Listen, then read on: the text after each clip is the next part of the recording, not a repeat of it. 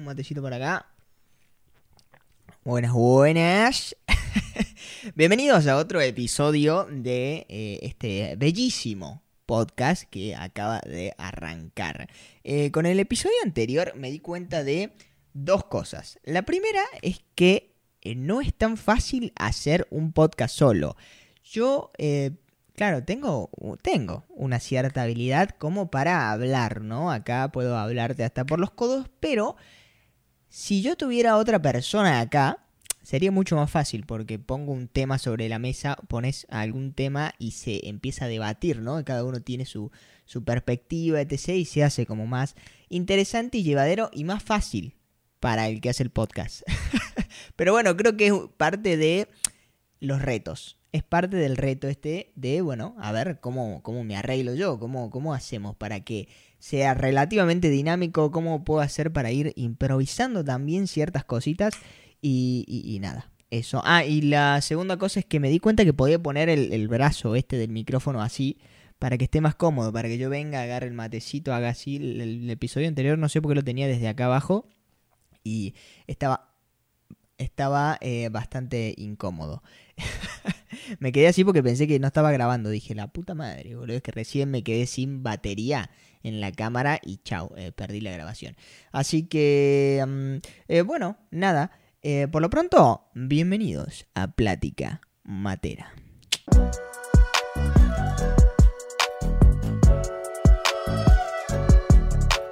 El tema de hoy, del cual vamos a hablar, es la introspección. Seguramente ya lo, ya lo vieron en el título, pero bueno, por las dudas eh, se lo digo de nuevo. La introspección es una palabra, yo creo, poco usada. Poco usada y que no todo el mundo sabe bien el concepto. Eh, así que lo tengo escrito acá textual para que, eh, nada, para que entremos un poquitito en contexto, en concepto de qué es la introspección, porque por ahí no todo el mundo sabe. Este concepto lo saqué de Google, aclaro, porque yo tampoco supe cómo darle palabras a esto.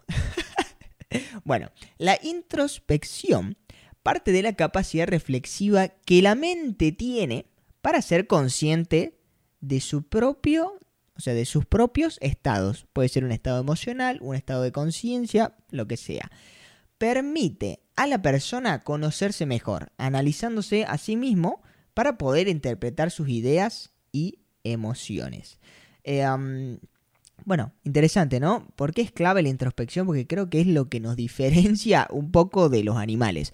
Esa capacidad que tenemos de ver para adentro y de cuestionarnos cosas es lo que en cierto aspecto nos hace seres intelectuales, podríamos decir.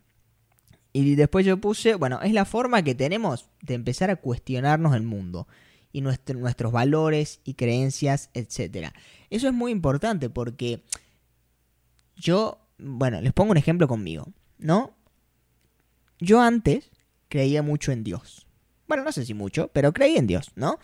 Y una vez me cuestioné, a los 19 años creo, me cuestioné, yo creo en Dios. Porque yo, o sea, porque yo decidí creer en Él o porque mi familia creía en Él y me inculcó desde chico que yo, nada, tenía que creer en eso. Eh, así que, así como me ven, ya claramente no creo en Dios. Pero eh, bueno, hice confirmación, hice comunión, eh, iba a misa, ¿entendés? bueno, igual obviamente las épocas también fueron cambiando, por eso creo se incitó más a, esa, a ese cuestionamiento, ¿no? Pero bueno, para que se den una idea de, de, que, o sea, yo creía en algo o era algo que me impartieron mis viejos, mis, mis padres, para que yo crea en eso. Eso, bueno, nada, para que vayan teniéndolo en cuenta, no digo que se cuestionen la creencia de Dios o cuestionense lo que quieran en realidad, pero se los pongo como ejemplo. Mm, eh, sigo con el celular acá, tal vez sea molesto o no sé. Pero bueno, lo tengo acá como para tener los puntos de los cuales quiero hablar un poquitito. Um, bueno, aprovecho y tiro un chivo acá, así cortito, para que lo sepa nada más. Tengo un libro yo tengo un libro digital, solamente digital, porque ya me han preguntado muchas veces, ¿lo puedo conseguir en algún lado? No, solo está digital. Eh, lo consiguen en el link de acá abajo, que dice, tómate un matecito y lee esto. bueno, ¿a qué va eso? Es que el libro se llama Una reflexión de bolsillo. Es un libro muy cortito, creo que lo dice cortito a propósito, literal. O sea, dije, no voy a hacer un libro enorme para que las personas que me sigan se coman un tremendo libro de 54.000 páginas. No, creo que tiene 45 páginas y la idea es incitar a la reflexión. Cuenta un poquitito sobre mí, eh, porque soy una persona introspectiva, etc. y cuando empecé a hacerlo un poquito más. Y eh, nada, ahí hay varias preguntas abiertas, hay varias cosas. Eh, es cortito y creo que sale barato. ahora, si no me equivoco, estaba a 500 pesos ahora algo así. O sea, sale más barato que un kilo de milanesa, imagínate. y lo digo porque incita a esa introspección de la cual estamos hablando. No para que lo compren, sino para que lo tengas en cuenta. Ah, bueno, ah, un tema interesante. La introspección, o sea, para que se den una idea lo importante que es y que fue en su momento, la introspección empezó como objeto de estudio de la psicología. Eso es clave para que, para que lo sepan, o sea, imagínense, ¿no? Antes de que la psicología sea considerada realmente como una ciencia, los locos dijeron, bueno, vamos a tomar como objeto de estudio la introspección, obviamente como algo personal, papá, papá, o sea, obviamente venía también desde hace millones de años atrás, solo que no era considerado una ciencia. Eh, desde los filósofos, imagínense, que ya se cuestionaban un montón, un montonazo de cosas. Entonces, bueno, nada, después obviamente se descubrió eh, los electro, creo que era electro, ¿cómo se llama? No me acuerdo, pero nada, los cositos que, que, toman la frecuencia de onda del, del, cerebro, de los pensamientos, etc. Y ahí empezó a pasar de ser una mera, eh, nada, ciencia no considera ciencia y después empezó a ser una ciencia. Eh, no sé si me entienden, pero bueno. Básicamente, eh, antes era una, antes no era considerada ciencia y después eh, se empezó a considerar ciencia y pasó a ser psicología y se empezó a estudiar, etcétera, etcétera. Pum, no quiero dar tantas vueltas en eso, pero era para que lo sepan nada más. Eh, y sí, como les conté la otra vez, a veces agarro un tema y me puedo ir, entonces intento no, no irme por las ramas, que creo yo es la parte más interesante de esto. y lo que más me reta a mí como persona es no irme por las ramas. Em, bueno, y una, una, pregunta muy interesante es, ¿cómo puedo ser más introspectivo? Claro, porque está, buena está bueno el concepto, está bueno que ah, de ahí empezó la psicología, está bueno que nos diste ejemplo, Nachete, pero ¿cómo carajo puedo empezar a ser una persona más introspectiva? Yo quiero indagar en esa introspección. bueno, tengo para eso, cinco, cinco, nada, ¿quién diría? Preguntitas, consejos o cosas que se pueden ir haciendo y, debatiendo con sí mismo. Obviamente, esperen, antes de arrancar, eh, quiero aclarar que la introspección también juega un rol en el cual es medio dependiente de una, de, una personalidad. A ver, ¿esto qué carajo quiere decir? Que, que bueno, hay, hay personalidades que tienden a ser más introspectivas. Esto también tiene un poco que ver con la parte de ser una persona extrovertida e introvertida. Generalmente las personas que somos más introvertidas em, tendemos a ser más introspectiva. ¿Por qué? Porque, bueno, nada, decidimos estar eh, más tiempo con nosotros mismos, tranquilos, solos, eh, indagar en, en, pláticas justamente más, más profundas.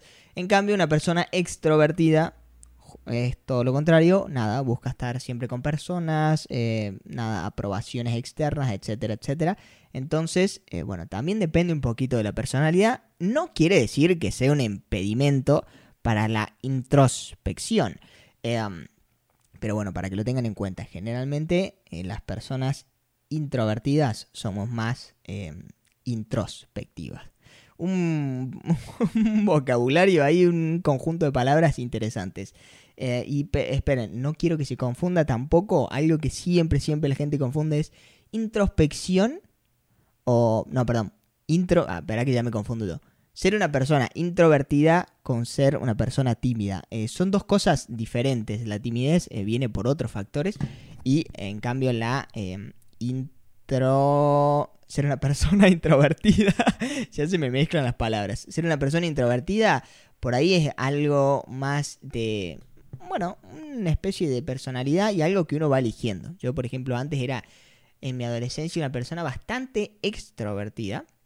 Y bueno, con el tiempo me di cuenta que prefería eh, más mi tiempo, mi, espacio, mi soledad, eh, estar conmigo, aprovechar esos momentos, etc. Así que bueno, para que lo sepan nada más. Eh, oh, oh, oh, bueno, vamos a lo que venimos, ¿no?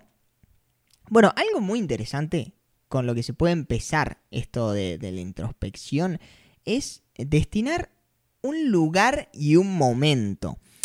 Porque no vamos a ser introspectivos. ¿Qué, qué manera de usar la palabra, che?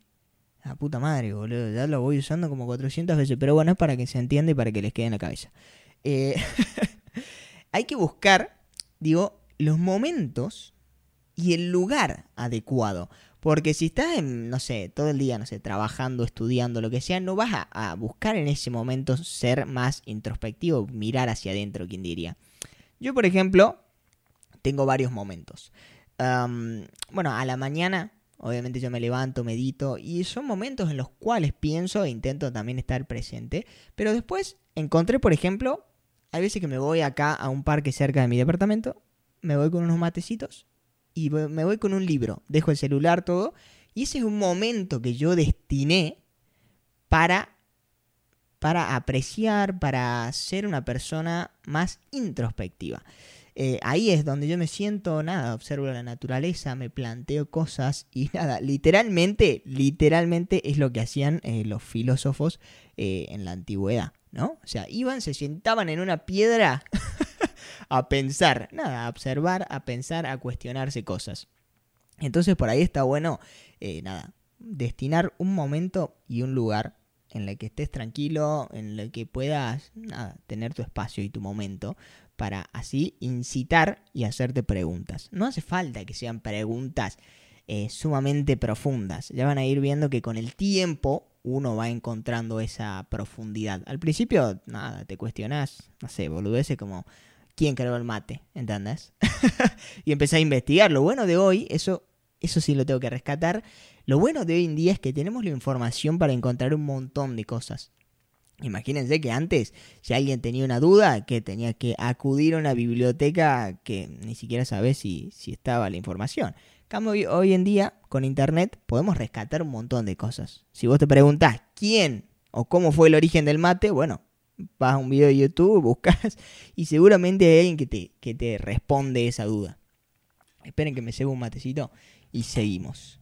Eh, ven, ven que acá, mira, mira cómo paso el bracito. Ahí estamos más cómodos. Es la idea, es la idea hoy me siento más cómodo grabando el podcast. El primero fue como medio incómodo, como bien no sabía cómo expresarme y después dije, ¿sabes qué? Tenés que ser vos, tenés que ser vos. bueno, eh, examinar, este, este está muy bueno, examinar el pasado para hacer ese tipo de introspección. Está bueno muchas veces eh, irnos al pasado y ver qué podemos rescatar de ese pasado. O sea, ¿qué, puedo decir yo? Bueno, esto me sirve, lo voy rescatando, o qué puedo analizar de ese pasado, que por ahí está bueno. El pasado nos sirve mucho para aprender. Yo aprendo todo el día de la vida del presente, pero el pasado nos sirve mucho como experiencia. La típica pregunta esa de, ¿te arrepentís de algo del pasado? Yo siempre digo que no. Por más malo que haya pasado o por más feo que haya sido ese momento, es un momento de sabiduría. O sea, si yo eliminara momentos del pasado, me quedaría sin sabiduría del presente. Ah, alta frase, ¿no? Les voy a contar algo. Eh, aprovechando esto, les voy a contar algo. Mm, yo una vez, em, cuando tenía tres años, no hace falta que se vayan tan atrás como yo. Yo por ahí me voy, tengo recuerdos desde los dos, tres años. Eh, les voy a contar algo muy interesante. Eh, bueno, no sé si es interesante, pero bueno, para que sepan hasta dónde llega mi introspección a veces, es que me acuerdo, una vez tenía tres años, y era, no sé si un fin de semana, un domingo, en el cual, nada, siempre se junta toda la familia, ¿no? Y en mi casa, en ese entonces, eh, había un pino muy grande, pero un pino así, enorme, un, tronco así de, de un árbol, ¿no? Un pino. Y alrededor de ese, de ese pino había un... no sé cómo decirle, pero creo que era como un cantero. Todo, nada. Lo rodeaba un... Sí, sí, un, no sé cómo, pero un escalón como de cemento entero. Eh, lo interesante de esto es que yo era una persona excesivamente traviesa, muy traviesa. De ese pendejito que se mueve para todos lados, ese era yo. Y que hacía macana por todos lados, bueno, ese era yo. era mi forma de, descubrir el mundo en ese entonces, y que está bastante bueno. Eh, y bueno, nada, me acuerdo que mis, mis, viejos me decían, no te subas al árbol, claro, porque yo me subía a cualquier lado, yo hacía un quilombo, y justo se estaban subiendo, creo, unos primos míos, mis hermanos, y me decían, no te subas al árbol. Yo con tres años, imagínense, eh, yo dije, no me interesa, yo me voy a subir. Eso debe haber, debe haber pasado por mi cabeza, ¿no? ¿no? No sé qué habré dicho, pero bueno. Y me acuerdo que mis viejos me decían, no, no te subas, no te subas, no te subas. Bueno, eh, apenas se dieron vuelta, que hizo el Nachete, el micro Nachete, em, fue a subirse al árbol. ¿Qué pasó en ese momento? Eh, nada, debo haber subido un metro menos capaz y el árbol tenía savia. Eran de esos pinos bien grandes y soltaba mucha savia. Eh, ¿Y qué pasa con la savia? Bueno, es resbalosa. ¿Y qué pasó? El nachete se cayó de cabeza, literal, porque no sé por qué, no, no sé, no me caí de, pies, me caí de cabeza. ¿En dónde? En el justo, en el borde que era de cemento. ¿Qué pasó? Me abrí un tajo enorme, una cantidad de sangre por todos lados. eh, decí que mi, mi viejo es, es, médico. Entonces, bueno, nada, me hizo ahí, me cosió unos puntos. Es más, creo que me pegó con la gotita ¿Entendés? Para que deje de sangrar eso. Y todavía tengo la cicatriz. Acá no creo que la vean porque, bueno, tengo mucho pelo. Pero tengo una cicatriz ahí, así un, tajito enorme.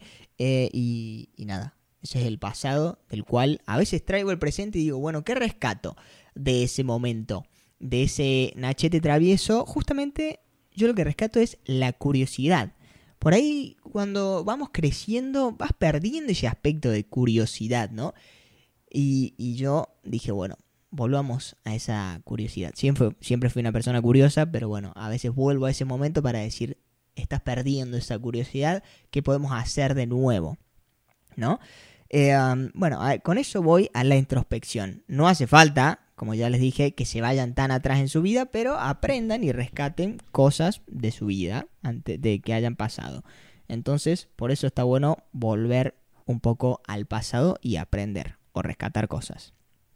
Bueno, eh, como tercero podemos decir que está bueno también para la introspección identificar vacíos. Esto es complicado. El tema de los vacíos, son, hablamos de vacíos emocionales. Esto da para un podcast entero, así que voy a intentar resumírselos. ¿Qué es un vacío, no? Esperen que no sé si estoy grabando el audio, me, me muero si no grabo el audio. Perfecto, sí, está grabando, está grabando. Eh, estamos. Eh, bueno, ¿de qué, ¿de qué se tratan estos vacíos? Bueno, generalmente, eh, bueno, algo típico, les, les, pongo ejemplo típico para, para no saturarlos y no hacer algo tan complejo. Los vacíos emocionales, nada, como bien dice la palabra, explícitamente podríamos decir que son vacíos que tenemos de manera emocional. Entonces, generalmente cuando las personas sienten un vacío, no sé, de amor, ¿no? Cuando te deja una pareja y, no sabes cómo resolver esos problemas de, amor, de todas esas sensaciones, eh, ¿cómo, las ves? ¿Cómo las reflejas? Eh, bueno, la gente generalmente intenta llenarlas con cosas de afuera. Eso no sirve claramente porque es algo externo y lo que a nosotros nos hace falta son cosas internas. Eh, entonces, bueno, van a notar que nada, la gente sale mucho de, joda, la gente eh, toma mucho alcohol, fuma, etcétera, y hace esas cositas, va mucho de compras, eso también. Eso llena vacíos emocionales a, nuestro, nuestro corazón. Llena entre comillas, o sea, es apenas momentáneo. Al otro día vuelve a lo mismo. Pero, pero bueno, por eso está bueno identificar estos vacíos. Si yo, bueno, no sé, me falta amor, me falta atención, por ejemplo, ¿no? bueno, ¿cómo puedo, cómo puedo ir llenando yo esas cosas? Eh, o cómo las puedo por lo menos identificar, qué es lo que me hace falta para yo poder ir. Si yo sé que me falta atención, bueno, no está mal ir a buscar una pareja o buscar personas, estar con amigos, sabiendo que voy a satisfacer eso. ¿No? Eh, es, parte, es parte de encontrar esos vacíos. Es un poco complejo de explicar y obviamente cada uno experimenta la vida a su manera, por eso tampoco sé bien qué consejo dar para llenar vacíos porque es muy personal, pero bueno, sepan que es importante y parte de la introspección eh, identificar estos vacíos que por ahí tenemos y que por ahí, bueno, nada, no, no son la gran cosa, pero identificar eso de qué estoy haciendo externo para llenar eso interno que realmente no se va a llenar. Bueno, y como última cosa, yo les recomendaría también identificar no solo los vacíos, sino reconocer las fortalezas que tenemos. creo que la introspección no solo va a lo que nos falta, a esas carencias, a eso, sino también aprender a reconocer, bueno, qué, qué es lo bueno que tengo, qué habilidades buenas tengo yo, o qué se me da fácil. Bueno, todo eso también es parte de la introspección, ¿no? De no me gusta categorizar a algo como malo o bueno, pero para que más o menos se entienda, eh, nada, carencias como algo malo y después podemos ir a las cosas buenas que tenemos, bueno, habilidades, cómo enfrento yo el mundo, qué, qué habilidad, qué se me da fácil, etcétera, es parte también de la introspección.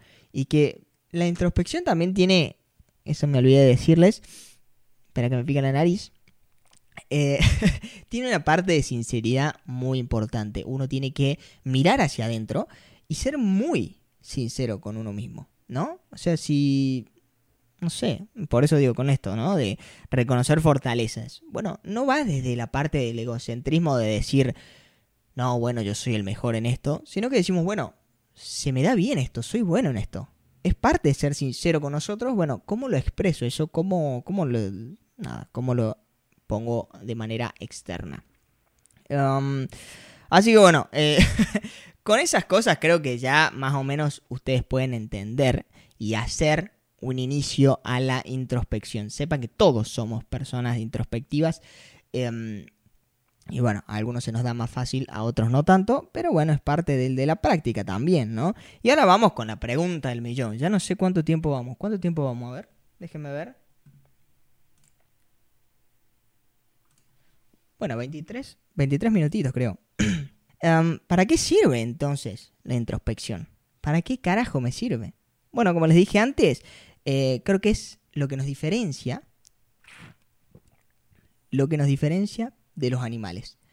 Lo que nos diferencia de ser seres eh, totalmente sin vida, ¿no?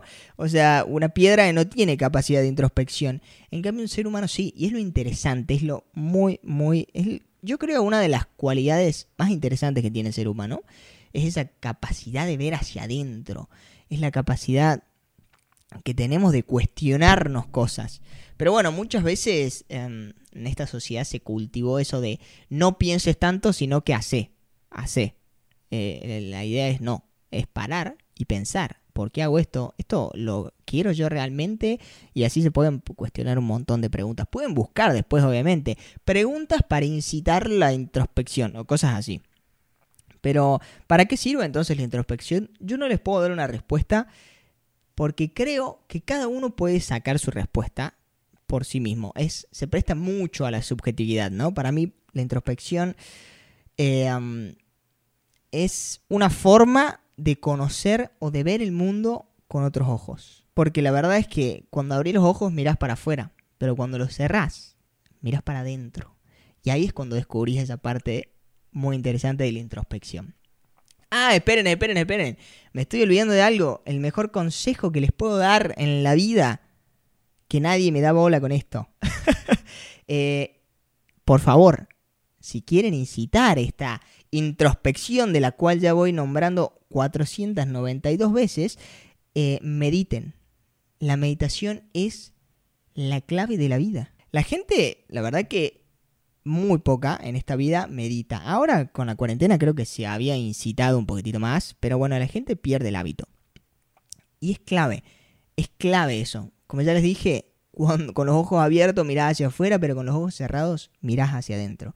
Entonces, mm, mediten, intenten lo primero hacer el hábito. Lo primero es clave hacer el hábito nada más. De nada, sentarse ahí un ratito, cinco minutos por día, no hace falta, no hace falta que se, se manden 40 minutos sentado ahí. No, cinco minutos todos los días van a ver que, bueno, les va a ir gustando si es que indagan más en eso. Y ahí van a descubrir mucha parte de introspección porque van a empezar a ver, analizar qué carajo me está diciendo mi mente, qué carajo me, plasma ahí en imágenes. Eh, entonces es muy, muy importante la meditación. Si les puedo dar un consejo para iniciarse en eso es que primero lo hagan como un hábito todos los días. Generalmente a la noche suele ser un poquito mejor. ¿Por qué? Porque nada, estás tranquilo, ya te vas a dormir, cerrar los ojos, te puedes sentar ahí, pum, y ya está de noche, no hay tanta molestia, no hay ruidos, ¿no? Em, se sientan, pum, cinco minutos y prestan atención a su respiración. Esa es fundamental. Así empezás. Después hay muchos tipos de, meditación, muchas formas en el día a día también. Eh, pero para arrancar y hacer el hábito, yo creo que es clave, clave empezar de a poquitito como siempre digo, paso a pasito, crear el hábito y simplemente prestar atención a tu respiración y observar. Por ahí te vas a ir, muchas veces te vas, o sea, de, esa prestar atención a tu, a tu respiración. Nada, te vas en imágenes, en pensamientos, y ahí tenés que volver a tu respiración de nuevo. Y así, pa, pa, pa, empezás a hacer eh, esta parte de la meditación budista. Así empieza la, meditación budista literal. Prestando atención a lo que nos da vida, que es nuestra respiración. Em, así que bueno, también ahí van a encontrar una parte muy, yo creo que la más interesante eh, en la meditación sobre este aspecto de introspección. Eh, así que bueno, creo que hablé ya un montonazo. ¿no? Eh, ya les, les, dije, les conté, tal vez se saturaron un montón sobre este tema de la introspección y con la palabra, creo que ya no me suena igual, ¿vieron? Cuando dice mucho una palabra que le suena rara, así me está pasando con la introspección. así que bueno, nada, espero que les sirva, espero que lo apliquen. Si lo aplican, eh, déjenme ahí en los comentarios a ver qué hicieron, a ver si yo les puedo aconsejar eh, con algo. No soy excesivamente experto en introspección y lo que ya les conté es que es muy singular de cada uno. Em, perdón, no singular, sino que subjetivo. así que nada. yo creo que hasta acá lo dejamos para no saturar más. ¿sí? Espero que se vuelvan unas personas muy introspectivas. Y nosotros nos vemos en el próximo episodio. Adiós.